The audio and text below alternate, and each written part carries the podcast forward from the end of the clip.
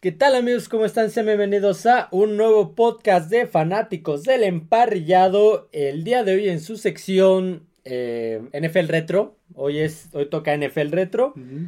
Y eh, tocaría el retro de estadios icónicos de la NFL. Eh, de estos cuatro estadios que vamos a mencionar, tres, si, bien de, de, los cuatro, dos todavía existen, solamente uno sigue siendo utilizado para la NFL. Se utiliza actualmente. Para la NFL. Solamente uno. Eh, existen todavía, de los cuatro existen todavía dos, pero de esos dos solamente uno se sigue utilizando para la NFL. Eh, vamos a empezar con este estadio. Este estadio tú seguramente lo conoces bastante bien, bastante bien. Y estamos hablando del estadio del eh, al, el Alameda County Coliseum.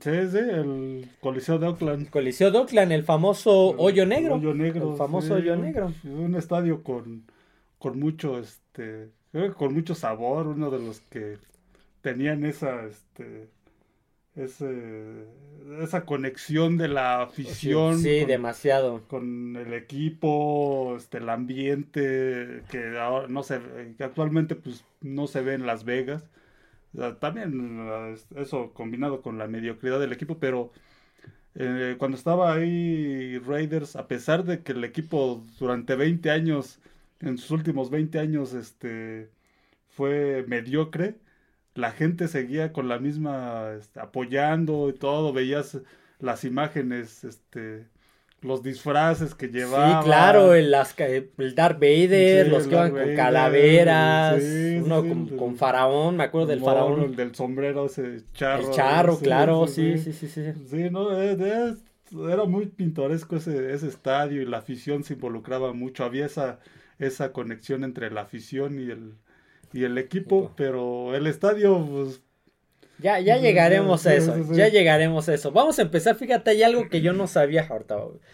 Eh, cuando inicia la, se, inicia la planificación de este estadio de la Alameda County Coliseum, eh, se supone que los líderes empresariales y políticos de Oakland querían competirle a, sus vecinos y a acérrimos rivales de, de región que es la bahía de San Francisco. Sí, son ciudades cercanas. Y que de hecho, pues, independientemente del deporte, creo que siempre hubo pleito de, de pandillas mm, con las, de las costas. Sí, aparte de Oakland, comparado con San Francisco, pues ha sido como que la ciudad este, ¿cómo se podría decir? Más desfavorecida. Desfavorecida, sí, sí, sí, dentro de Estados Unidos, pues es una de las más conflictivas. Entonces, este, querían, que querían, pues, expandir esto, este, este, de, estos deportes, o sea, llevar deportes a, a, Oakland para competirle a San Francisco. Sí, porque antes de que hubiera equipos en Oakland, de hecho,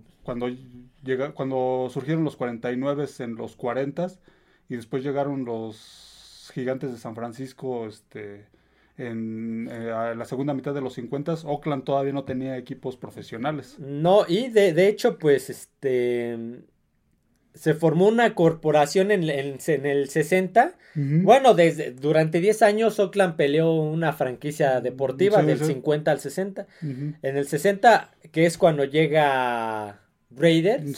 cuando se crea la AFL. La AFL.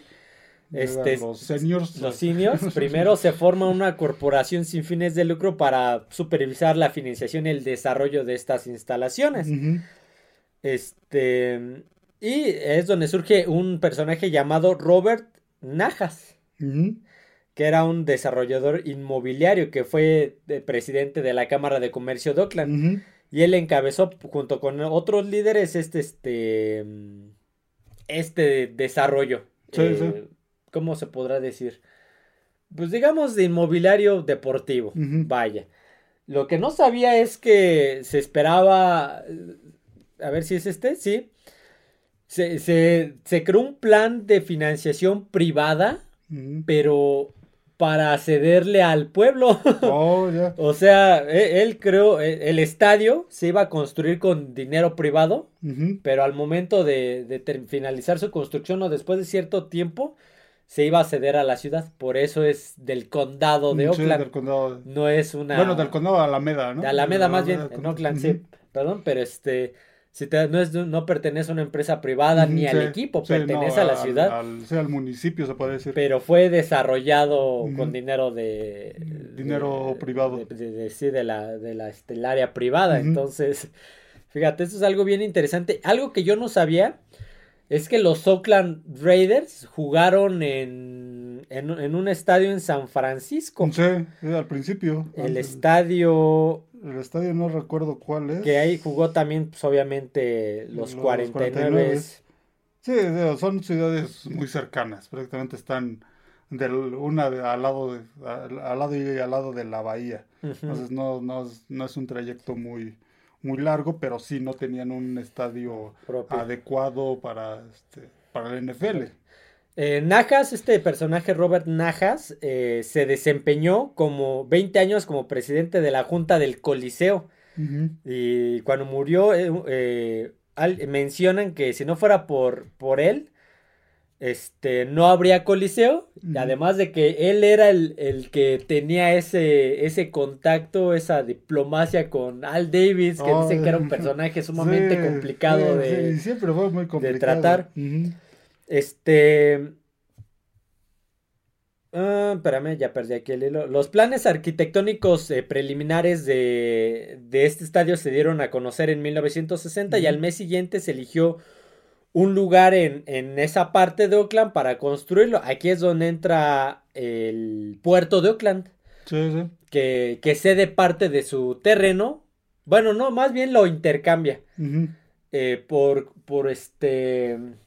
Como por conveniencia del estadio, le, le, cedió una parte del puerto a cambio de que los propietarios de la la constructora, por decirlo así, le cediera otra parte. O sea, ¿sabes qué? Te cambio esta de aquí que te conviene más por la de acá. Ajá. Es como, vamos a intercambiar. Un troque de terrenos. así, un troque de terrenos, correcto.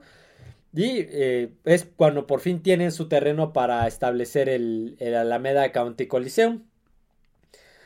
Que, ah, mira, el puerto cedió 64 hectáreas de la bahía a cambio de 42 del otro lado de, de una autopista. O sea, por eso todo le, convenía más. Sí, sí. Le, cedió, pues, yo creo que para que quedara más cerca del estacionamiento.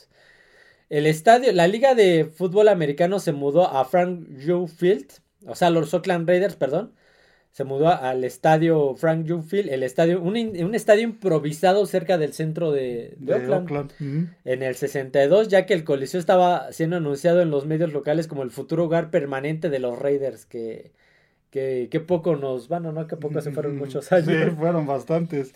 Bueno, entre sus dos este, etapas. Claro, la primera etapa en, hasta el 81, después se mudaron a, Los, Ángeles, y hasta el 94 y en el 95 regresarían. Correcto. Otro de los factores que tuvo, que influenció mucho a la creación del Alameda County Coliseum fue el, el interés por el béisbol. Sí, sí. Se hablaba de que de que, quién era iba quería una franquicia de expansión pero pues sí también no digamos que para ese momento las grandes ligas pues no estaban interesados en, en expandir este aún crear equipos de, de, expansión entonces tuvieron que optar por este, adquirir una franquicia ya sí correcto que en este caso eh, alguien de bueno en el 65, adelantándome un poquito. Ah, no. Eh, me, voy a, me voy a regresar ahora un poquito antes de continuar un paréntesis. La construcción comenzó en primavera del 62. Sí, sí. Sin embargo, se retrasó dos años debido a varios problemas legales y sobrecostos. Y que el diseño original tuvo que modificarse, que modificarse para entrar dentro de, de, este presupuesto, mantenerse al margen. Sí, sí. Llega el del 65, se, se rumoreaba que los indios de Cleveland podían irse a, otra ciudad, a una costa del oeste, como lo es Oakland. Imagínate, los indios de Oakland. Los indios de Oakland y los Raiders, tus dos equipos este, favoritos en Oakland, correcto.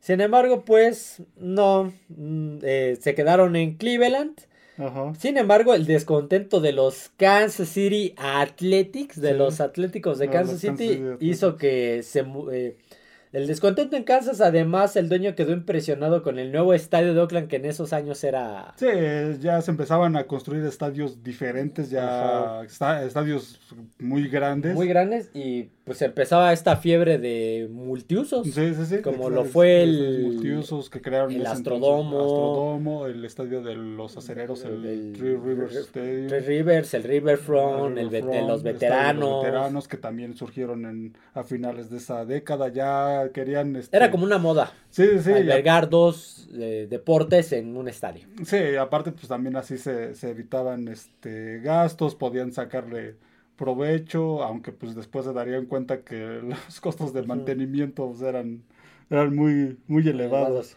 Eso fue en el 65 y no, después de varios intentos, eh, hasta que finalmente en el 68 tuvo la aprobación para mudarse los, los atléticos. O sea, tardaron tres años los Atléticos en mudarse de Kansas City a, Oakland. Y para cuando se mudaron, Kansas City recibió una, él sí recibió una franquicia de expansión de la MLB, eh, creando los Kansas City Royals, los Reales de Kansas City. Actualmente siguen en Kansas City. Eh, ha tenido varias etapas de remodelación el Alameda County Coliseum, así como nombres de, de estadio como dijimos, eh, como mencionamos ahorita y mencionamos en algún momento en el podcast de equipos que cambiaron de ciudad, los Raiders se mudaron de Oakland en el, a Los Ángeles en, el 81. En el 81 debido a que pues ya querían pues, querían modificar el actualizar el Alameda County, pero no los dejaban. Remodelarlo, no los dejaban. Por eso se mudaron. Se mudaron prácticamente a la mala. Y, después regresaron ya más tarde y es cuando Mark, creo que no me acuerdo si ya era, si todavía era Al Davis o era Mark Davis, cuando le meten la modificación de la cabecera de, de, la, de la segunda base. Todavía Al Davis era el que estaba, este, que tomaba las decisiones. Que tomaba las decisiones. Una de las modificaciones que se le hizo a este Alameda County Coliseum es unas tribunas movibles que muchos estadios que albergaban dos equipos, este, dos deportes implementaron. Sí, sobre todo el béisbol que requería un espacio diferente. Sí, como saben, pues obviamente, eh, sobre todo en la zona de la segunda base es donde es más amplio el terreno. Sí, sí. Y pues en la NFL era, mucho, mucho espacio desperdiciado. Por lo cual, eh, el dueño, no, no, me acuerdo si todavía era el Davis, mete esta, este concepto, implementa el concepto de las tribunas móviles. Hay una tribuna que se, puede quitar y poner, se puede quitar y poner en esa zona para que aprovechar el espacio, meter más gente y no quede tan ese hueco feo en el campo de, de Sí, porque quedaba este al fondo del jardín central de los jardines se podían mover las tribunas para hacer el espacio adecuado para el béisbol. De hecho, en los partidos ve uno los partidos de los Atléticos de Oakland de locales y se ve ahí la pared gigante este, verde verde y ya después el segundo piso de tribunas porque las del primer piso pues, se son las que se, recorren. recorren. Y en la zona de donde están los dogouts lo, para entender los, las bancas de los equipos de béisbol esas este quedaban al, momento para los equipos de fútbol americano esas pues, prácticamente no las no las ocupaban pues, porque son tribunas este metidas ahí prácticamente en la tribuna entonces esas quedaban muy atrás, quedaba muy el espacio de donde está home a al dogout, pues quedaba amplio por lo mismo del campo de fútbol americano, pero sí en el fondo de los jardines era donde este donde sí se recorrían las tribunas y sí se ve ahí el espacio. El espacio. Eh, algo de historia antes de que continúe con los nombres de los del estadio. Pues, como decías, ahí pasó lo de Raiders, su mejor época, su época de oro fue en ese estadio. Fue prácticamente ahí en, en Oakland. Este, en los 70s eh, fue este, su, mejor época. La pasaron en, en, en Oakland. Este, pero ya desde ese momento se veía la identificación de la gente con, con el equipo, el estadio todavía aún nuevo, pues no, no tenía daños estructurales, entonces este, em, No, no. Este, bueno, eh, este, este estadio, además de, de, tener estas modificaciones estructurales, también ha tenido nombres de estadio. Sí, sí. Obviamente, el primero pues, se nombró este Alameda County Coliseum, condado de Oakland, Alameda. Sí, Coliseo del condado de De Oakland, Oakland. Ajá. Alameda. En septiembre de 1990 hasta el 97, eh, la empresa Umax Technologies acordó adquirir los derechos del nombre del estadio. Sin embargo, después de una disputa una de- y una decisión judicial, restableció el nombre del Coliseo, o sea, del Alameda County Coliseum. El primer intento fallido. En el año siguiente, Network Associates acordó pagar 5.8 millones de dólares durante 5 años por los derechos del nombre y el estadio se conoció como Network Associates Coliseum. O alternativamente en marketing se usó el nombre de The Net, Ujú. nada más The Net. Network Associ- Associates renovó el contrato en 2003 por 5 años adicionales y un costo de 6 millones de dólares. A mediados del 2004, Network Associates cambió, eh, pasó a llamarse McAfee, Ajá. restaurando su nombre desde antes de la fusión en el 97 con Network General y el estadio pasó a llamarse McAfee Coliseum. Eh, las empresas Mm, Sí, com- eh, sí. comprando los nombres de los estadios. sí. Eh, McAfee se le ofreció una renovación del contrato de nomenclatura en 2008, pero fue rechazada. El nombre volvió a, al nombre del 97, Alameda County Coliseum. El estadio retuvo su nombre original hasta abril del 2011, cuando pasó a llamarse Overstock Coliseum. Y por una denominación de 6 años y 7 punto- compraron la denominación por 6 años y 7.2 millones de dólares. Y después, este, en 2011, me parece que en julio del 2011, eh, por ahí tuvo unas, una disputa con los Atléticos. Ujú. Por eso eh, pasaron de llamarse Overstock a solamente Op- Oc- Oco Oc- sí, sí, Oc. o punto co- eh, Coliseum eh, Coliseum, sí, de sí. Oakland. Sí, Y sí, era muy raro ese, ese nombre. ese- que no sabía uno cómo pronunciarlo. sí, hay muchos que todavía no sabes cómo pronunciar. El 2 de abril del 2016, Overstock optó por no participar en el último año del acuerdo, por lo cual nuevamente regresó a ser el Alameda County Coliseum. Los Atléticos eh, dedicaron la superficie de un juego en honor, ah, por cierto, en honor a Rick, Ricky Henderson. Ricky Henderson, ese no lo, no lo ubico, me dice que es miembro del Salón de la Fama de la MLB. Sí, jugó para los Atléticos de Oakland. Y eh, en su honor, en el 2017 eh, se llamó Ricky Henderson Fields. Ujú. Ya en 2019, Ring Central hizo una oferta por los derechos del nombre y un, por un pago anual de un millón de dólares. Ya se había devaluado mucho. Y Sí, se aprobó. muy viejo. Y este. Ay, aquí ya perdí el, el nombre. Y bueno, se, sí se llamó Ring Central Coliseum. Eh, aquí pues ya, ya no marca tanto de, del nombre. Por lo cual, pues vamos a hablar de que.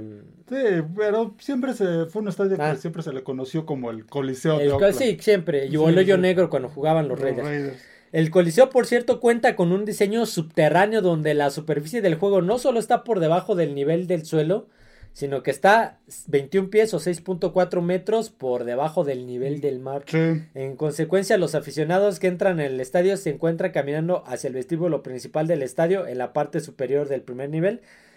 Esto combinado con la colina que se construyó alrededor del estadio para crear el vestíbulo superior significa que solo la tercera cubierta es visible desde el exterior del parque. Sí, sí está, está Sumergido. sumergido. Em, mm, espérame, deja ver. Es que hay muchísima información y, y hay este poquito, un poquito de, de tiempo. Obviamente, eh, ah bueno, antes de continuar como cómo ha concluido este estadio, volvemos a lo mismo. Se inició la construcción el 15 de abril del 64. Ujú. Fue abierto el 18 de septiembre del 66. Ya se, se renovó tres veces. Ujú. Cost- el coste de, de construcción fue de do- 25.5 millones de dólares, lo que a, en el, a fecha del 2022 vendría siendo 230 millones de dólares. Sí, sí. Este estadio es legendario no solamente por, por la, lo, lo que dices que tiene con su afición, sino que ha sido ha, habido varios juegos icónicos ahí. Sí. Y actualmente, bueno, los últimos años fue un estadio que se que era ya prácticamente el último que albergaba fue el, último que tenía dos este, deportes. Dos deportes, se veía ahí el diamante de... en varios juegos todavía se veía el diamante. sobre todo en septiembre, que es cuando se se este se cruzan las dos temporadas, el final de las grandes ligas y el inicio de la NFL, entonces se veía ahí el diamante de cuando jugaban los Atléticos, como dices es un estadio muy, muy icónico, este, pues, ahí vivieron sus mejores épocas, como ya decía, los Raiders y también los Atléticos que ganaron series mundiales en los, en los 70s, este... Yo no me acuerdo de José Canseco. también, también un equipo bueno eso de los Atléticos a finales de los 80, pero digamos que este si combinamos los dos deportes, su mejor época fue los 70s donde pues, los Raiders empezaron a ser un equipo ganador, uh a playoffs, ganaron Super Bowls, los Atléticos también ganaron series mundiales a pesar de que tenían poco tiempo de que habían llegado ahí, la gente rápido se identificó con ellos, entonces pues se, se arraigaron mucho los dos equipos este, ahí y el estadio pues era, tenía un ambiente muy, muy especial en los dos deportes. Eh, Tenían una, eh, sobre todo con la N, no sé si era Paramos, pero por lo menos con los Raiders tenían la, el lema escrito en el estadio comprometidos con la excelencia. Es solo con los Raiders, solo porque sí, son, es marca registrada de, los Raiders. Y de las épocas de, de John Madden, me parece. Sí, sí, sí, se empezaron con eso, pero solo en los juegos de los Raiders. De hecho, este, si, si llegaste a ver en la, en la tribuna superior, la última, ponían el logo de los Raiders. Sí, sí, sí, sí, me acuerdo de eso. Ahora actualmente solo está el logo de los Atléticos. Sí, creo que ya ni ahora, ya ni actualmente Sí, ya, ya, también se van, pero ahorita... Obviamente, pues al ser casa de los Raiders, el estadio tenía su himno, que era el Autumn Wing. Sí, de Autumn Wing. De Autumn Wing, el... Sí, de otoño. Sí, entonces, muy buena canción. Lamentablemente, pues el estadio empezó a no solamente a quedar obsoleto en cuanto a tecnología, sino literalmente a deteriorarse estructuralmente. Sí, no se le dio mantenimiento. Ese, sí, literal, se caía a pedazos. Sí, a pedazos muchos, se caía. Muchos equipos visitantes, este, tanto en fútbol americano como en béisbol, se quejaban de las instalaciones, fugas de agua, del drenaje. ¿Han visto ese capítulo de Los Simpsons donde Bart tiene su, su ¿cómo se llama? Su fábrica, su, fábrica y pone a Milhouse a cuidar el, dice pues tienes que hacerla de velador y toma un café de la máquina y cuando sale el vaso después sale una rata y ya sale el café. Así, así pasaba. Había ratones, este, grietas, ¿cómo se llama? Sí, las paredes verdes de, de, las fugas de agua. fugas de agua, fugas del drenaje, aguas negras, este, sí, no, las que muchos equipos visitantes se, quejaban de eso, pues ya era un estadio que, como decíamos, no se le había dado el mantenimiento adecuado, aparte pues también ya se estaba, ya, ya, ya está porque sí, actualmente ya estaba, para ese entonces ya estaba este, muy vetusto para lo que los estándares de la, NFL. Por lo cual, pues, los Raiders querían negociar un, nuevo estadio. Que primero querían negociar una remodelación, junto con los Atléticos de Oakland, pero estos se negaron. Los Atléticos no sí, quisieron. Sí, como que siempre se pusieron rejegos. Por eso, de hecho, al principio se mudaron los Raiders a Los Ángeles porque querían eh, la primera remodelación y los Atléticos no quisieron. Y esta vez tampoco, por eso es que actualmente pues, salió Mark Davis a quejarse de los Atléticos cuando anunciaron su mudanza a Las Vegas. Pero sí, no, no quisieron, entonces pidieron un nuevo estadio, pero, pues, era dinero público. Sí, sí, la ciudad tampoco pues, estuvo muy de acuerdo con eso y pues buscaron los Raiders, buscaron varias este opciones, De, salida. La primera pues, era Los Ángeles. Los Ángeles, sí, sí. Ahora que iban a construir el SoFi, que estuvo ahí dentro de los tres este equipos prospectos, se puede decir. Rams, dentro de los dos, porque Rams prácticamente. él era el dueño. Era el dueño. Estaba entre Chargers y, y, Raiders, y al final optaron por Raiders. También por ahí se había hablado, perdón, por, Chargers.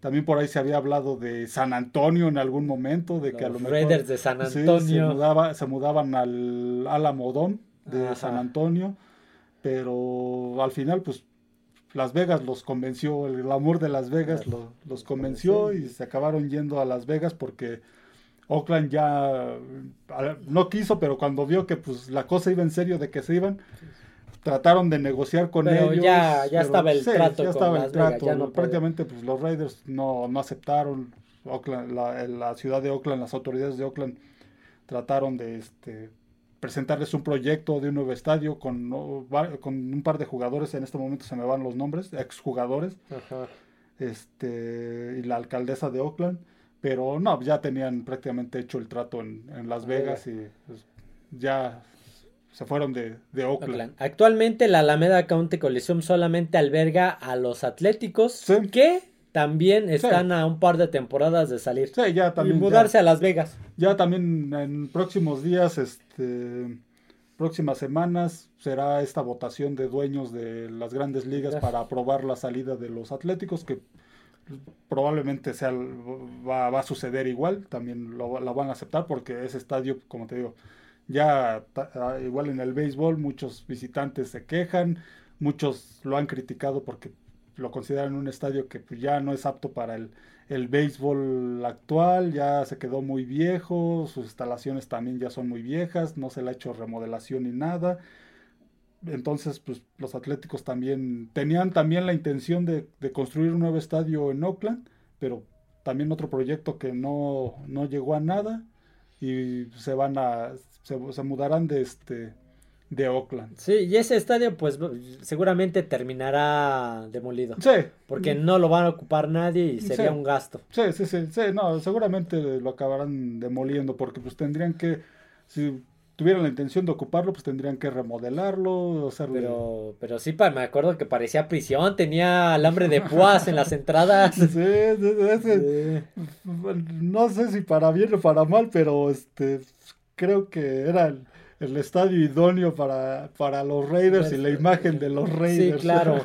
Eh, pues, o sea, la ciudad de Oakland, eh, el condado, bueno, sí, la ciudad de Oakland siempre se ha caracterizado por ser una ciudad muy conflictiva y muy, pues, de peligro. Sí, una, una ciudad con los de, de, las ciudades con los más altos índices de criminalidad en Estados Unidos. Ahí surgieron las Panteras Negras, también sede de algunos clubes de motociclismo. Pero igual, yo nunca fui, nunca he ido y a lo mejor me equivoco, pero yo tengo la impresión de que quizá el lugar más seguro en ese momento era el estadio de los Raiders en un partido. Probablemente. Porque, porque siento que a pesar de que pues la afición de los Raiders era parte de esa ciudad y de, esas, de esos momentos, de esa... Eh, gente conflictiva, siento que en el momento del partido había mucha hermandad. Sí, mucha Me da esa impresión, me da, me da, esa impresión. Y sí, es, y si es así, ves imágenes de, no de los partidos en sí, sino de los previos afuera del estadio o en las tribunas, ves a la gente y todo, a pesar de que ves diferentes tipos de personas, desde los que parecen más malos hasta los que más decentes. Más decentes, sí, sí, ves, de todo, pero todos este... Sí, siento que es eso, que, que, que, no, que estar en el estadio rodeado de todas esas personas que tú dirías es que es Oakland, siento que sería un lugar hasta que buen ambiente y seguro. Sí, no, te sentirías de me van a asaltar. Yo creo que te invitan una cerveza y un hot dog. Y era un ambiente de los más espectaculares en la NFL, veías los goles de campo y se veía atrás prácticamente cerca la tribuna y ahí festejando, apretándose, de repente hasta los mismos jugadores saltaban, hacían el, como en Green Bay el salto a la tribuna. sí, sí, sí, Entonces... Y pues cuando entraba Charles Woodson, ahí fue donde se despidió Charles Woodson. El último partido de este gran defensivo esquinero safety. Sí, sí. Fue en el, en el Alameda County, le hicieron su despedida. Sí, y el último juego de los Raiders fue contra Jacksonville, un juego contra los Jaguares que acabaron perdiendo. Así se fueron de, de, Oakland los Raiders, un equipo que ya se había arraigado ahí y que pues, sí le, le dolió a la gente, a la ciudad que se fueran los Raiders porque ya tenía raíces en Oakland. Ok. Pues ni modo, ya como dijimos, ya para cerrar, eh, ya para cerrar el, la Alameda County Coliseum, eh, todavía están los Atléticos, se van a ir más adelante y, ese estadio seguramente va a desaparecer. Sí, lo más seguro. No hay, no hay, ni siquiera una universidad que lo pueda ocupar, o no. un colegio. No, los más las universidades más cercanas son Berkeley o la Universidad de California, pero ellos tienen su propio estadio. Y la Universidad de Stanford, pero ellos también tienen su propio estadio. Pues, ok, siguiente estadio. Este estadio nos quedamos en esa costa oeste, en esa bahía. Y estamos hablando de del Candlestick Park. Sí, Candlestick Park. Eh, estadio que estaba, estadio de, que, se situó en, una región que se llama Candlestick Point, ya que en esa zona, en esa bahía, zona de la bahía de San Francisco, fue nombrado en honor a, al ave, a un ave que, que, era muy común en esa región. Ajá. Entonces, Candlestick Point fue una, un complejo de, de varios, este, varios inmuebles, no solo deportivos, sino de, de otro tipo de, de, de entretenimientos, vaya. Ah, el momento de su construcción a finales de la década de 1950, el estadio era uno de los pocos terrenos disponibles, o sea, este era uno de los pocos terrenos disponibles en la ciudad que era adecuado para un estadio deportivo. Tenía un espacio para eh, 10.000, este, ¿cómo se llama? Lugares de estacionamiento, que no era mucho. no. Em, este, debido a este. espérame, me estoy, me estoy soltando una parte importante. Cuando los gigantes de Nueva York llegaron a San. Los gigantes de Nueva York del, del béisbol, del béisbol no del fútbol americano, del béisbol, llegaron a San Francisco en el 58. Jugaron sus partidos en casa en el antiguo Seals Stadium. igual no lo ubico, soy muy joven para ubicarlo. este, y como parte de este acuerdo, eh, la ciudad de San Francisco prometió construir un nuevo estadio para el equipo. La mayor parte del terreno pues, en Candlestick Point, me cuesta trabajo pronunciarlo, que fue comprado por un contratista y que después la ciudad, bueno, los, los la constructora del estadio tuvo que comprárselo a él, tuvieron una ganancia de más de 2 millones de dólares. Le fue bien. Le fue bien a este. Hay que comprar terrenos. Sí, sí, sí. Bueno, sí, los, el negocio de, lo, de los bienes raíces siempre es. Siempre, es siempre ha sido rentable. Siempre es rentable. Es muy raro que, que un, un, terreno o una, una, este, un inmueble se devalúe. Sí, y sobre todo terrenos en zonas, este, ¿cómo se puede decir? Zonas donde se les pudiera dar muchos usos. Ajá, y que este, puedan tener una plusvalía mm, a sí, que pueda, pueda crecer su plusvalía pues mucho más. Como dato curioso, sí, el mercado del, de los inmuebles siempre es un algo rentable. Sí, y sobre todo un terreno cercano a la ciudad o dentro de la ciudad, pues mucho más. Ajá, sí, es muy difícil que le pierdas, pero que vamos a continuar con esto. Este empieza la construcción en 1958 para el estadio. Los Giants seleccionaron el nombre de Candlestick Park después de un concurso del nombre. La mayoría han sido por, por concursos. Mm, este antes de la elección del nombre eh, se había elegido como Bayview Stadium. Mm.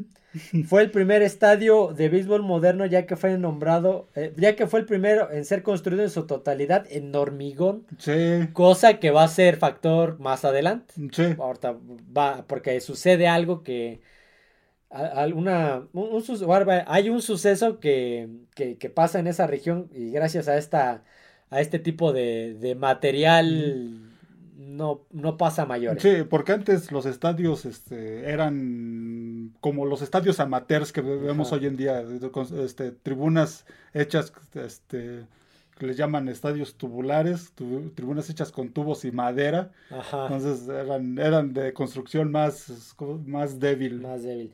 Por cierto, este, este estadio eh, tuvo el primero, se llama Bluegrass, eh, cosas de césped, yo no conozco, del 68 al 69. Y este, en una época entre el 70 y el 78 tuvo lo que fue la sensación de la época, que fue el AstroTurf.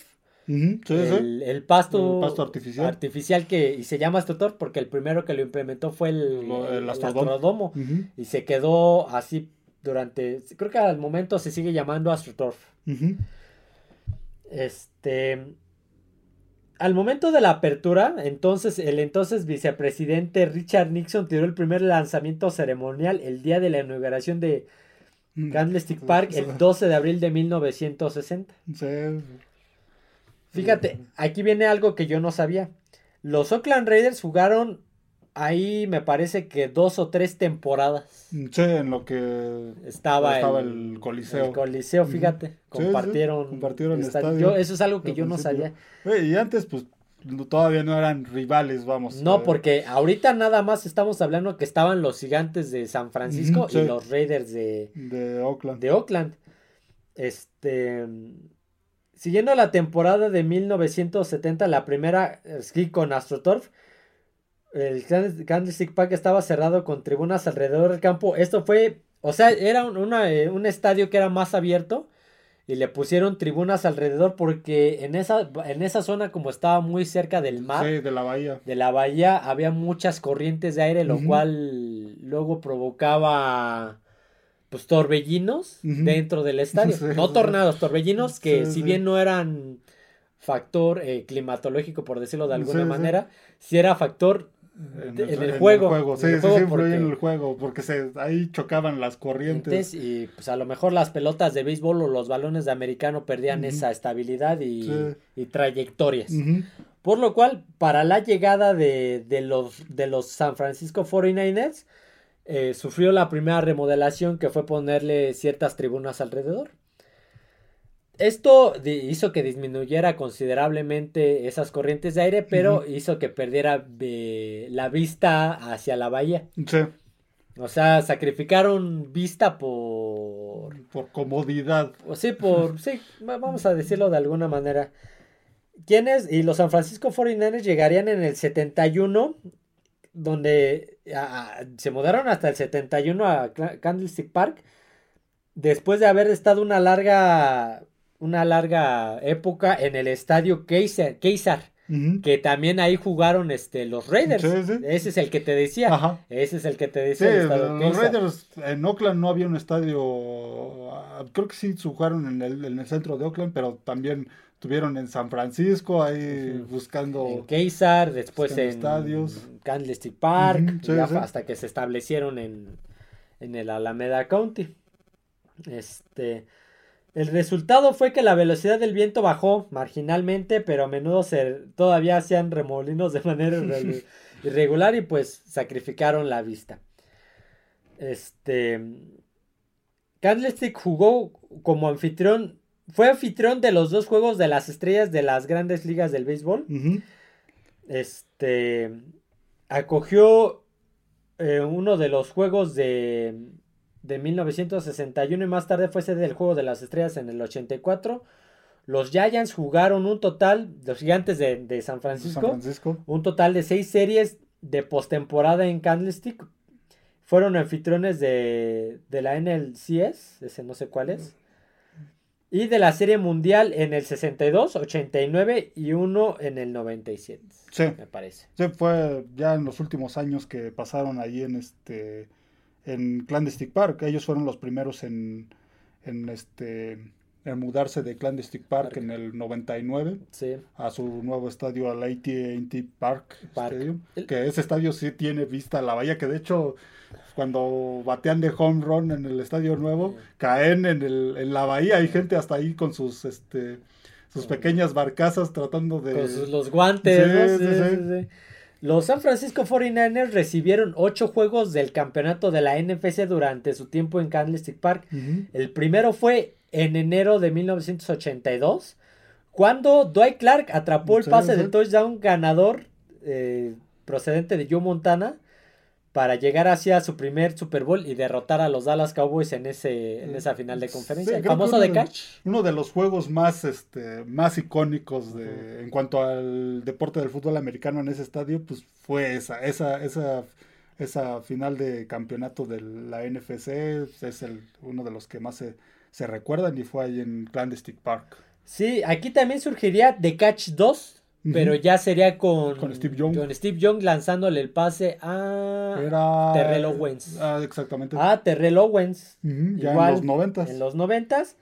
Y el de Catch 3 surgiría en, en el 2011 en un divisional contra los Santos de Nueva Orleans. Alex Smith lanzándole un pase a, al ala cerrada. Se me acaba de Era este... Vernon Davis. Vernon a Davis, Vernon Davis. Eh, la última gran, gloria, por decirlo de alguna manera, fue en... Para saltarnos, irnos un poquito más rápido, fue justamente ese, porque la semana siguiente eh, jugarían el último partido de San Francisco en Kansas Park una final de conferencia, un campeonato de conferencia, San Francisco 49ers recibiendo a los New York Giants. Sí, sí, prácticamente el último uso deportivo que se le daría a un partido, un juegazo. Todavía me acuerdo de ya Lo, ya lo, hemos, y lo hemos mencionado varias veces. Sí, sí, lo hemos mencionado. Estuvieron a punto, ahora sí que los 49 se quedaron a un error de llegar al Super A dos, porque ah, uno fue en, en, tiempo, regular, regular, y el otro fue ya en tiempo, extra. Sí, sí, sí, sí, pero un, un juego todavía con Eli Manning, Alex Smith como coreback, estaba era Jim Harbaugh, del coach, de, de, Giants, era este... Era Tom Coughlin. Tom Coughlin, sí se me fue el nombre. Tom Coughlin. Estaba Vernon Davis de ala cerrada. Este me parece que, no me acuerdo si ya había llegado el receptor de Nueva Inglaterra. Que estuvo en Minnesota Raiders, Nueva Inglaterra. Es muy famoso que su hijo como que igual no. No. Eh, Randy Moss. no oh, me acuerdo si ya estaba Randy Moss o no, pero. No recuerdo, pero sí. Estaba lloviendo, lloviendo. En la noche. En la noche. todavía, todavía, eh, todavía se sancionaban las, los festejos. Vernon Davis se sube al lado del camarógrafo a festejar y lo sanciona. Sí, no, un partido, un partido muy icónico. Sí, termina ganando los Giants, que los lleva al Super Bowl 46 que le ganan a Nueva Inglaterra y fue el, último partido de. último juego de Clandestine Park. Eh, en ese estadio, correcto. Eh, en ese, el, fíjate, vamos al, dato que te decía y por qué el hormigón este, fue importante para ese estadio. Estamos hablando que. Eh, espérame, déjame adelanto al, a la fecha.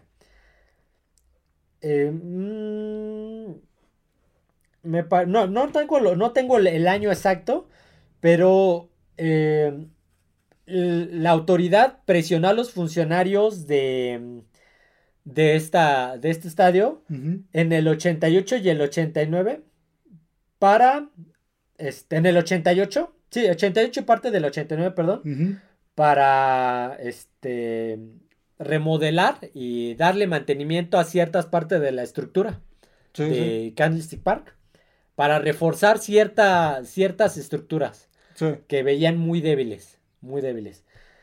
Entonces los presionó, pues ya sabes, ¿no? Este, protección civil yendo sí, y es que aparte esas, eh, sobre todo California, esa zona de Estados Unidos, y sobre todo el estado de California, pues es un estado donde, como sucede aquí en México, hay, hay, hay muchos, este, muchos temblores. Sí. Y es una zona también ah, de Apuntalar las red flags de seguridad que tenían. Sí, sí. Tenían muchas red flags.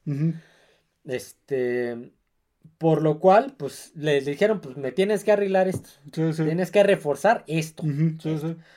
Y entra factor ya que el 17 de octubre de 1989 eh, ocurrió el famoso el terremoto de Loma Prieta con magnitud de 7.1 que golpeó San Francisco minutos antes del juego número 3 de la Serie Mundial que iba a comenzar en Candlestick Park. Sí, el famoso juego de la serie mundial de la Bahía, porque era entre los Atléticos de Oakland contra los Gigantes de Nueva York. Perdón, los Gigantes de San Francisco. San Francisco, sí. sí, sí. Eh, era el, era el juego número 3, este, en Clandestine Park. Y sí, eh, pasan imágenes. Hay un documental muy bueno que hace ESPN en su serie de 30 por 30 sobre, eso, sobre no, no exactamente sobre el juego, sino todo lo que aconteció durante el terremoto que la gente bajó al campo, este, los jugadores todos en el centro del campo con sus familias, esperando pues, a ver qué, pasaba. La imagen hasta se distorsionó del, de la televisión y pasaban imágenes de los noticieros, de lo que sucedió en, en la ciudad, se cayó un puente sobre automóviles, un, un puente, era un un, este, un paso, un puente de doble piso. Ajá. Y el segundo piso se, se cayó sobre el primero, aplastó automóviles. Sí, no fue un, un terremoto muy fuerte, sí, sí. sí, y esa serie mundial se volvió famosa por, por, eso. Por esto. Debido a que justamente lo que acabo de mencionar, eh, durante ese año y el año anterior, eh, vamos a decirlo, Protección Civil eh, presionó a que se reforzaran varias este, cosas del estadio. Eso evitó una ola de colapsos en el estadio, lo que hizo que se salvaran miles de personas. Sí, sí. Eso y la estructura de hormigón. Sí. Hizo que, muchas personas pues, sobrevivieran sí. por el, material con el que estaba construido. Sí, el que les dio tiempo de bajar al, campo, de la tribuna al campo para evitar más. De hecho, la Serie Mundial se, se recomenzó se volvió, se volvió a jugar 10 días después. Sí, obviamente el estadio quedó eh, parcialmente clausurado en lo que se revisaba. se revisaba la estructura, que estuviera idóneo para otra vez que se volviera a celebrar el juego número 3, pero sí pasaron 10 días. Y de hecho creo que ni se celebró, creo que ahí, o sea, creo que se, se movió a otro estadio. Ah, no, el que se movió fue uno de fútbol americano. Sí. Se, fue el que se movió a, sí, no, el de, Stanford. de la Serie Mundial, ese sí se Sí, el que se, San Francisco se mudó a, Stanford, Stanford, temporalmente por eso. Eh, obviamente, pues, como lo acabamos de decir, el último partido fue en ese campeonato de conferencia. Después de eso se mudarían al estadio actual, a Santa Clara. Levi's Stadium, y ese estadio pues terminaría siendo demolido. Sí, ese, el último, los, decíamos, los gigantes se mudaron de ahí en el 99, los gigantes de San Francisco, solo quedaron, quedaban los los este los 49 mucho tiempo compartieron estadio. Igual yo recuerdo también haber visto ahí el, diamante, ese sí ya no me acuerdo. Sí yo sí todavía me tocó ver a San Francisco en ese estadio mucho tiempo y, bueno o sea no me acuerdo de y en la primera en la segunda mitad de los 90 también. Aquí otro de los momentos relevantes que, que se vivió en este estadio fue que fue el último concierto formal de los Beatles. De los Beatles, sí, fue el 29 de agosto de 1966. 66, sí, fue la, prácticamente fue la última gira de los Beatles. A partir de ahí jamás volverían a, este, a ah. hacer un, a realizar una gira, ni siquiera un concierto. Después de ese fue el de la azotea, pero pues ese ese digamos que se considera como algo improvisado, pero formalmente fue en, e, fue en este estadio el último concierto que dieron los, los Beatles. sí, sí, se cansaron de los gritos que prácticamente no se escuchaban. Ve uno las imágenes y ellos están ahí sufriendo por el viento de la bahía. claro. Los, se, escuchan más los gritos de las fans y la música pues no se escucha casi. Se cansaron de eso y ese fue su último concierto. Último concierto, sí, sí. También tocaron ahí, pues estuvieron bandas como los Rolling Stones, Jimmy Buffett, Van Halen, Scorpions, Metallica, Paul McCartney. Que de hecho creo que ese fue el último concierto que se dio ahí el 14 de agosto del 2014. el de Paul McCartney. El de Paul McCartney. Pues, Paul McCartney, uno de los, de los Beatles. sí. El, primer concierto que se celebró en, ese estadio fue justamente el de los Beatles, que fue el último de ellos, y el último que se celebró fue el de Paul, McCartney. O sea, abrió y cerró Paul McCartney. Y este estadio pues sería demolido en el 2015. 2015. Sí, ya inhabilitado. Sí, ya. o sea, para el deporte, a lo mejor para otros eventos. A lo mejor, pues, sí, pudiera haber servido para otros eventos más, pero pues era eh, ya era un estadio vetusto al que había que hacerle mantenimiento y pues decidieron demolerlo, ya los Niners se habían ido a su nuevo estadio. Y los gigantes igual. Sí, los gigantes pues mucho, mucho tiempo atrás también. Entonces, pero pues, un estadio también icónico. Eh, también tenía un, también tenía su ambiente ese, ese estadio. Sí, claro, claro. Ya al final pues ya se convirtió full tribunas eh, de americanos. Sí, sí, sí, ya a partir de este siglo pues ya era no, pero lo, lo, remodelaron y le oh, metieron más tribunas que tenían que, que eran más adecuadas para el americano. Sí, ya no tenían que mover tribunas ni nada, ya, ya se podía. igual adoptó este de tribuna movible. sí, sí, también tenía tribunas movibles. Vamos a seguir con el siguiente estadio, tercer estadio. Estamos hablando del Metrodomo de Minneapolis. Sí, sí. Este estadio. Eh, el Hoover. El Hoover. Humper Metrodome. Ajá, ahorita vamos el, el por qué este, por qué se llama así. Eh, inicia la construcción el 20 de diciembre de 1979.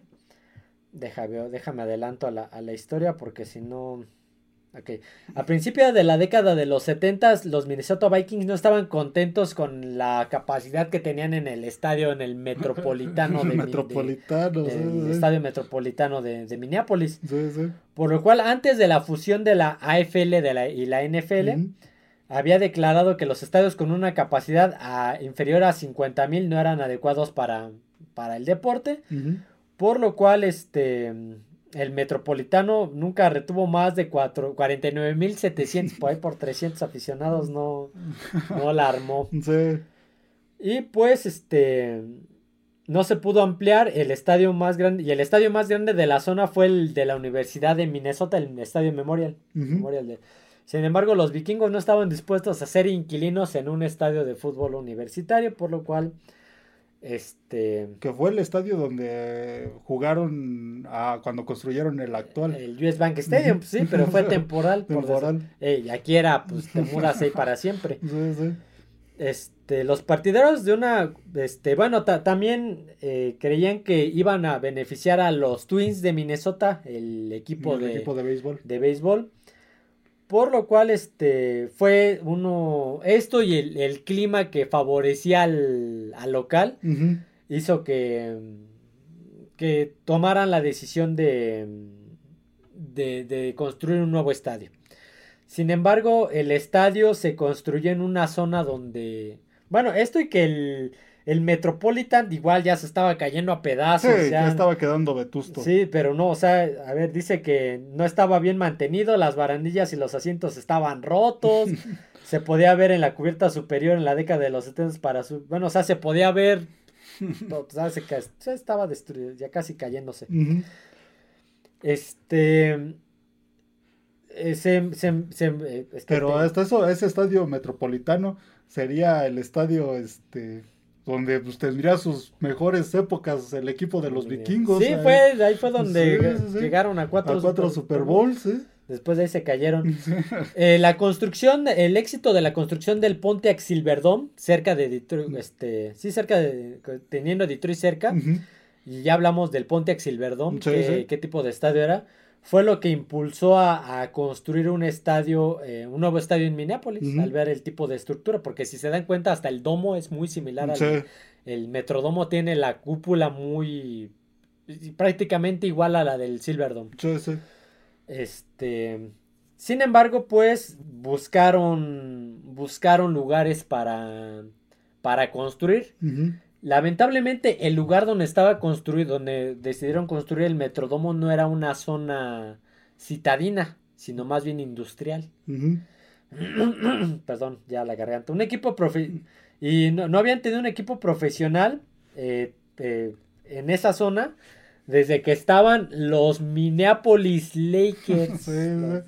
Que ya, ya, los habíamos mencionado, que son actualmente los Lakers de Los, Ángeles. De Los Ángeles, claro, y donde jugó eh, La construcción del Metrodomo comenzó el 20 de diciembre del 79, fue financiada por un impuesto limitado solamente a la sección de hoteles, moteles y licores, además de donaciones de empresa local. Gracias a los hoteles. Y al, vicio, y, al chupe, claro. y a, bueno, y a donaciones. Descubrieron que la cúpula este. Ah, no, espérame, a ver, aquí ya me. Aquí el estadio fue nombrado en memoria del antiguo alcalde de Minneapolis y, vicepresidente Hobart Humphrey. O sea, por eso, por él, él fue alcalde y por, sí, fue alcalde, fue este senador, fue que murió en 1978. Hasta se, creo que hasta se postuló para la presidencia de Estados Unidos en los 60. Bueno, aquí dice que la construcción fue diseñada por un arquitecto de Bangladesh estadounidense. Mm. No puedo pronunciar su nombre, así que me lo voy a saltar. Este, la construcción del propio Metrom costó 68 millones de dólares, significativamente por debajo del presupuesto. Tenían un presupuesto establecido de 124 millones y solamente les costó 68. A ver si no. pues, compra del más barato, ¿no? Del material más barato. Y ya veremos más adelante qué pasó con ese material barato. Un. Este. Este estadio, eh, curiosamente, tenía un problema de. de distribución. para la para el fútbol americano era quedaba perfecto. Sí, sí. Pero para el béisbol tenía por ahí algunos problemas de visibilidad. Sí. Entonces, digamos que ahí empezaban los problemas. Sí, y aparte para el béisbol también empezaron a tener problemas por el techo. El techo, hicieron un, un diseño de techo que tenía como unos circulitos. Ajá. Y eso de repente este, en los batazos elevados desconcertaba a los sí este, perdías de vista la a los pelota jardineros porque perdían de vista la pelota entre tantos este circulitos que tenía el, el techo era un, un domo era un techo de domo que que hicieron similar al de Detroit al del Silverdome al Silverdome así sí. como inflable entonces y, le hicieron este diseño de, de círculos y sí era muchos, muchos, hasta lo, el equipo local de los Twins y los visitantes se quejaban de eso, de que se, No les, se per- veía se les así. perdía la pelota de repente. El Metrodomo es el único lugar que ha acogido un juego de las estrellas de la MLB, un Super Bowl, un Final Four de la NCAA Ujú, sí, sí. y una serie mundial. Este, ¿cuál es el Final Four? El, El Final Four del, del- es el colegial, es las, son las semifinales del campeonato colegial de básquetbol. de básquetbol, correcto. Sí, sí, se sí. me había, se me había olvidado. Sí, que por lo regular lo hacen en estadios grandes y se llenan. Ha habido estadios que tienen récord de asistencia a estos eventos. El Metrodomo fue reconocido como uno de los lugares más ruidosos para ver un partido debido en parte al techo de que pues, rebotaba, Sí, el- rebotaba el rebotaba sonido. demasiado el, el- el- el sonido debido a su cúpula de, de tela. El volumen del estadio es un problema de marketing deportivo, fue un problema de marketing deportivo ya que el ruido le da al equipo local una ventaja en casa contra el equipo visitante. Que este, y fue hasta su demolición, más adelante lo hablaremos, hasta su demolición fue reconocido como el estadio más ruidoso Sí. hasta ese momento. Este, estamos, déjame adelanto, por aquí tengo la, la información. Bueno, aquí, aquí hay este, lo que te decía, que el estadio estaba en una zona industrial, entonces eh, desfavorecía mucho al, muchos estadios, si te das cuenta, tienen cerca restaurantes, sí, sí. Son cosas de entretenimiento, y este pues no, te tenía industria. Llegabas y puras fábricas. y Sí, había muy poco que, muy poco que ver. que de entretenimiento Ujú. extra extra deporte, Sí, las sí. líneas de visión como te decía no era un verdadero estadio polivalente, más bien fue construido como un estadio de fútbol y para el béisbol lo trataron de adaptar, pero Sí, era complicado. Era sí, hasta se veía raro. Sí me tocó ver varios juegos de los de los Twins de Minnesota, los mellizos de Minnesota del béisbol. Y sí, se veía muy raro para ese deporte. el, el Metrodomo tiene un récord de jugadas de la NFL que es el que alberga eh, tiene e- es el estadio donde más se han hecho jugadas de 99 yardas.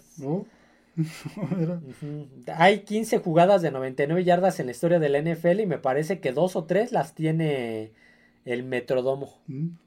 Ojo, eh. Ojo con esa. Con ese. Una de ellas de Tony Dorset, otra de Cordarel Patterson y una me parece que es de Bernard Berrian, algo así me parece. O Gus Ferrot, no, no, no lo ubico.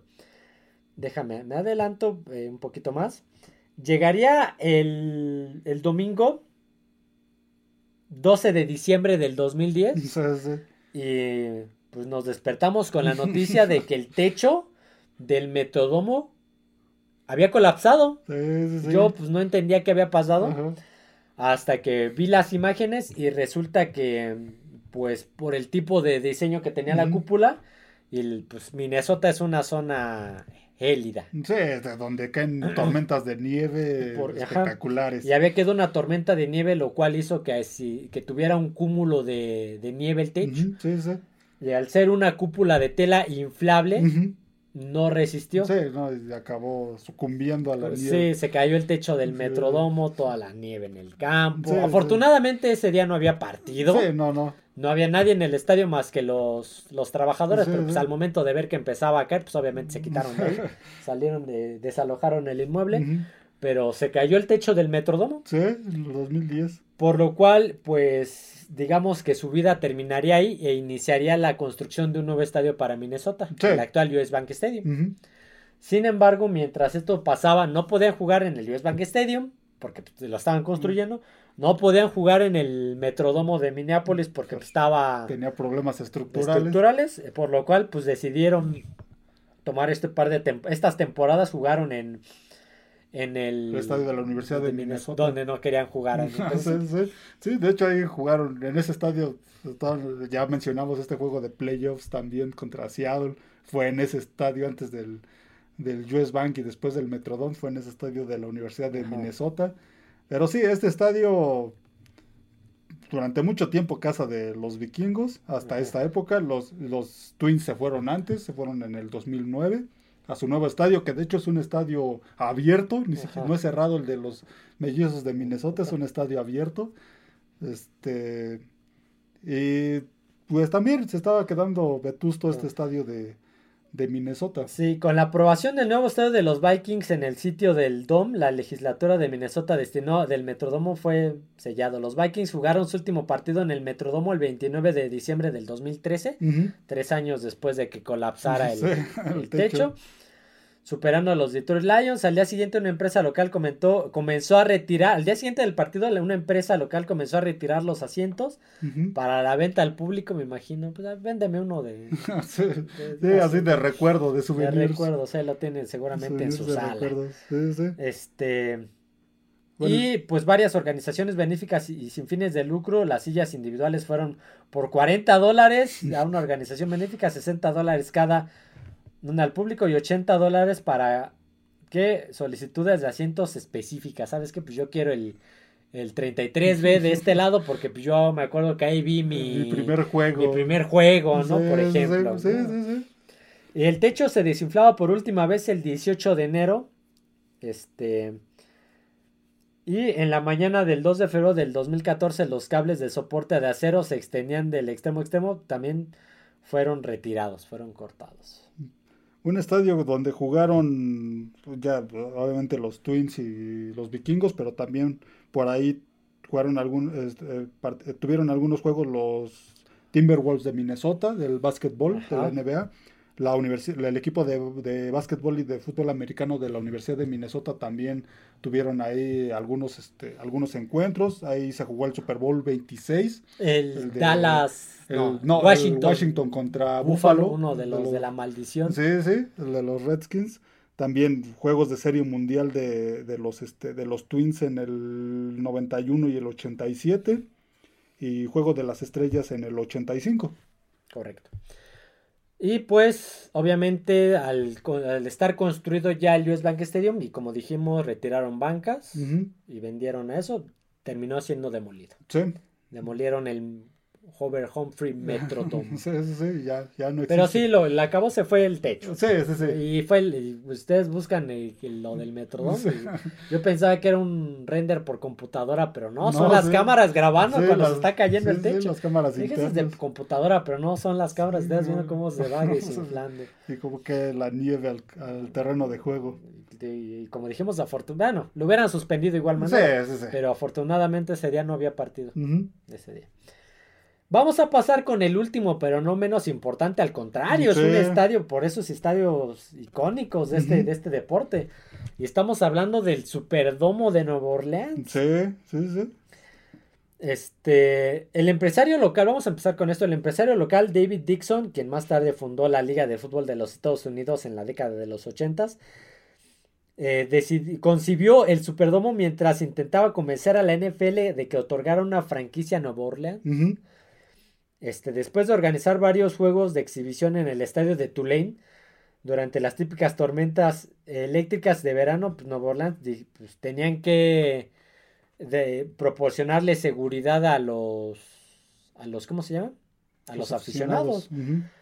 Cuando, pues, obviamente se basaron en un estadio que inspiró muchos estadios en esa época ya que recorrieron al, Astrodomo de Houston, que inspiró al Riverfront, que inspiró, a, inspiró al Three Rivers, que inspiró al de los veteranos, al Coliseo me parece que también por ahí. Entonces, este, ¿a qué otro inspiró? No me acuerdo.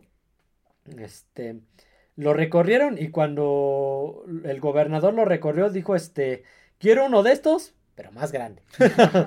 Quiero uno más grande. Este, se aprobaron bonos para la construcción del Superdomo el 8 de noviembre de 1966, siete días después de que el comisionado Pete Russell otorgara a Nueva Orleans la franquicia número 25. Fíjate, ahorita 32. Sí. Esta fue la, número 25. La número 25. El estadio se conceptualizó como un estadio multifuncional para fútbol, béisbol y el baloncesto. Lo que volvemos, en esas épocas estaba de moda de ser multifuncional. Sí, sacarle el mayor provecho que se pudiera. Ajá. Em, con soportes móviles a nivel de campo que organizarían específicamente para cada deporte y el área con tierra para bases, etc. El césped artificial, eh, estaban cubiertas por césped artificial durante los partidos de fútbol y también hay salas de reuniones que se podían alquilar para muchos propósitos diferentes. Dixon imaginó las posibilidades de organizar partidos de fútbol simultáneos. O sea, quería, quería meter dos campos en, el este, pues obviamente eso no se pudo. A medida que se construía la cúpula, varios individuos desarrollaron modelos excéntricos de la estructura. Este que consistían en centavos y así diferentes, diferentes cosas. Al final, pues, es como lo conocemos ahorita, que tiene una. Una. Una estructura. Es que no, no me acuerdo cuál es cuál. Soy malo en física. ¿Cuál es? Es cóncavo, creo. A los lados y convexo arriba. Mm, o sea, está como curveado hacia adentro en la parte de los lados y la cúpula hacia arriba en la parte de arriba. Este. Eh, se esperaba que el estadio estuviera listo a tiempo para la temporada de 1972 y el costo de, pero el costo de la instalación final llegaría a 46 millones de dólares. El, eh, en cambio, debido a, bueno, y se esperaba que llegaría eso, que costara 46 millones de dólares. Debido, en cambio, debido a los retrasos políticos, la construcción no comenzó hasta el 11 de septiembre, de agosto, perdón, del 71 y no se terminó hasta agosto de 1975, siete meses después del Super Bowl 9 que estaba programado para jugarse en ese estadio. Y lo mencionamos, de hecho, porque fue el primer estadio de. El primer, el primer estadio, el primer Super Bowl de, mm, de Pittsburgh, que enfrentaría a uno de los de Minnesota. Sí. Ese estadio, pues, ese estadio, estoy con lo del estadio. ese Super Bowl terminaría jugándose en el estadio de Tulane, justamente. Y ese juego se jugó en condiciones frías, lluviosas. Teniendo en cuenta la inflación, los retrasos y la en la construcción y el aumento de costos de transporte causados por una crisis de petróleo en el 73, el precio final del estadio se disparó hasta 165 millones de dólares, que para esa fecha era muchísimo. Estamos hablando que el de Oakland fue 66, más o menos, y el de Minnesota 64. Eh, fíjate, cuanto a, bueno, este, eh, espérame, ya me, ya me perdí. Los Santos de Nueva Orleans abrieron la temporada de la NFL en el 75 en el Superdomo, perdiendo 21-0 ante los Cincinnati Bengals. Eh, durante sus primeras épocas, el, estadio pues no tenía un equipo muy ganador. El primer Super Bowl que a ver, este, este estadio es uno de los dos que ha vergado más Super Bowls. Se jugó el primero, el, fue el Super Bowl 12 en enero de 1978.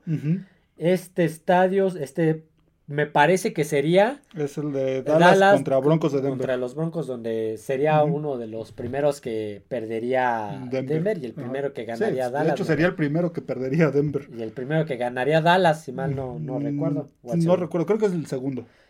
Este. Eh, la superficie del juego, pues fue originalmente, del, del, estadio fue originalmente producida y desarrollada por Monsanto, quien hizo la primera superficie de juego artificial para deportes, o llamada el AstroTurf. Volvemos a lo mismo. El, y lo por eso creo que fue, el, no, no fue el primero, pero es uno de los estadios más, el Astrodomo, haciendo una pausa, es uno de los estadios, es el estadio más importante de la liga, porque gracias a ese estadio, muchos se inspiraron para sus propios estadios. En cuanto al césped, en cuanto al diseño, en cuanto a tecnología y estructura de aquella de aquellas épocas, el Astrodomo fue el pionero para y la base de muchos estadios que estamos viendo. El Superdomo se construyó viendo el Astrodomo y pues el césped se utilizó en casi todos sí, muchos estadios. implementaron esa tecnología de terreno de juego Y este, sí se, y sí se nota en las imágenes. Se nota claramente el pasto natural y el pasto artificial, prácticamente era una alfombra. Ajá. El Superdomo, ah, ya vamos a adelantarnos, no voy a hablar ahorita de sus glorias. El Superdomo se utilizó como refugio de último recurso en, eh, cuando ocurrió el huracán Katrina en el 2005. Sí, que de hecho también sufrió daños estructurales. claro. Lo tuvieron, después de eso, lo tuvieron que remodelar, pero sí fue, este, este fungió como albergue, el, equipo se tuvo que mudar a Alamodón, a San Antonio, ahí jugó sus partidos de esa, de esa temporada donde llegaría al Super Bowl. Y este pero sí, el estadio quedó. No se, no se, podría, no se podía ocupar para fútbol americano. Este. Aquí viene algo interesante. Eh, ya, en este canal no nos mordemos la lengua, siempre hablamos de la luz y de la oscuridad y de lo gris. Aquí no somos, este, aquí, no nos censuramos. Se habla de que durante ese, esa época de que, que fungió de albergue para del huracán Katrina y de los damnificados, hubo mucho, mucho caos.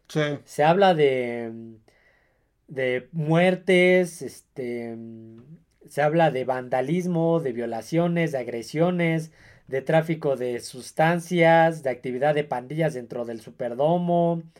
Se habla de que un miembro de la Guardia Nacional fue atacado y, y disparado en la oscuridad por un asaltante. De que en algún momento había este eh, francotiradores en la parte de arriba y que le dispararon a, varias personas igual delictivas. Ya después se informó de que no hubo ningún tipo de agresión sexual. Entonces como que... Sí, eh, fue un... la ciudad quedó devastada en ese momento. Prácticamente se puede decir que el 90% de la ciudad quedó quedó bajo el agua, que hubo mucha devastación, muchas, muchas muertes y sí hubo mucho caos y pues aunque esto no, no, se ha confirmado, pero no sería raro. Se habla de que los dos francotiradores mataron a 30 saqueadores armados durante, o sea, eso entonces, pues, como dices, no hay evidencia. Y son... Sí, y luego en, e, en, ese, en, ese, en esos momentos de que pues la gente lo que busca, a lo mejor no hay los, este, no hay la ayuda suficiente para todos y pues en la desesperación la gente llega hasta a matar a medicinas, comida, sí, por buscar comida, por agua, por eso ocurren saqueos y este tipo de cosas en la desesperación de la, de la gente por sobrevivir. Y esto ocurriría en el dentro del estadio. Sí, sí, sí, es algo que no, no confirmado, pero es algo de lo que se habla. Ajá. Después de ser dañado por el desastre de las inundaciones, se instaló una nueva superficie, SportsX Momentum Turf, en la temporada del 2006. Y en, eh, para el Super Bowl 40, el 5 de febrero, se, se, anunció que los Saints jugarían su primer partido en casa el 24 de septiembre del 2006 en el Superdomo contra Atlanta Falcons. Y, pero el juego se trasladó más tarde el 25 de septiembre. O sea, se movió. La reapertura de la cúpula se celebró con festividades que incluían un concepto gratuito al aire libre de, por Google Dolls, YouTube y Green Day realizado, este, o sea, sí, el, la ceremonia de apertura. Vaya. Este, pero curiosamente, aquí para, para cerrar un poquito con esto, datos curiosos de este, después del huracán Katrina y después de, de este, de los daños al estadio, regresarían pues más fuertes. Sí. Los Santos empezarían con su, su mejor época. su mejor época con Drew Brees y Sean Payton. Sí. Después de esto estamos hablando de que ganarían el Super Bowl. bueno, años más tarde, varios años más tarde, pero lo, ganarían. Este en este, en este estadio se, se rompió, eh, Drew Brees rompió el récord de, de yardas por pase y de touchdowns además. Aquí se jugó el Super Bowl 48, el San Francisco Ravens. Sí, sí, el de la luz, ¿no? No, fue el 47. Fue el Super Bowl 47, eh, sí, pero sí. Eh, donde, Ravens, sí, Donde, este, en el tercer cuarto, me parece, sería la luz en la mitad del estadio, literal. Todas las luces de la mitad del estadio se apagaron y el el partido se, se suspendió como 30 minutos y curiosamente cuando regresó la luz, San Francisco empezó a, a remontar, no la alcanzó, pero empezó a remontar, o sea, hasta con eso. Este, como digo, este, e, el, el estadio, curiosamente, él no tuvo patrocinador sino hasta el 2011. Sí. Desde su apertura en el 78, algo así. Eh, se llamó solamente Superdomo, Superdomo de Nueva Orleans, Superdomo de Nueva Orleans, hasta el 2011, cuya marca de, de la fabricante de automóviles eh, compró los derechos y pasó a llamarse Mercedes-Benz Superdome. Y en 2021 anunció que, el, que se vendería a Caesars Entertainment y ahora es el Caesars Superdome. de todo lo conocemos como Superdome, el Superdomo de Nueva Orleans. Este. Eh, ¿Algo que quieras decir? Bueno, en este estadio se han. Aquí jugaron los New, New Orleans Jazz, el Jazz de Nueva Orleans, que ahora son el Jazz de Utah, durante el 75 y 79. Como decíamos, fue, fue sede de varios Super Bowls. La Universidad de Tulane también jugó ahí varios, varios partidos. Los, la, Ola Verde de Tulane. Ahí se celebra anualmente el Sugar Bowl del colegial. Se celebra en ese estadio se han celebrado juegos de campeonato del, colegial de fútbol americano en el 2008-2012. También se han celebrado ahí este, el Final Four de, del, este, del básquetbol del colegial en, varias ocasiones, en, en cinco ocasiones. Ahí eh, ganó por última vez Mohamed Ali en el 78 contra Leon Spinks. También Sugar Ray Leonard contra Roberto Manos de Piedra Durán. Pelearon ahí un boxeador eh, panameño, Roberto Manos de Piedra Durán, muy famoso. Eh, pues han celebrado eventos de, lucha libre, estos de la WrestleMania. WrestleMania, WrestleMania. Eh, como te digo, es uno de los estadios, curiosamente es uno de los estadios más viejos en activo, uno de los tres me parece. Sí, sí. Y aparte es uno de los dos o tres estadios que ha albergado más Super Bowls. Estamos hablando que albergó el 12, el 15, el 20 y ahorita voy con otro dato curioso. El 20, el 24, el 29, el 36,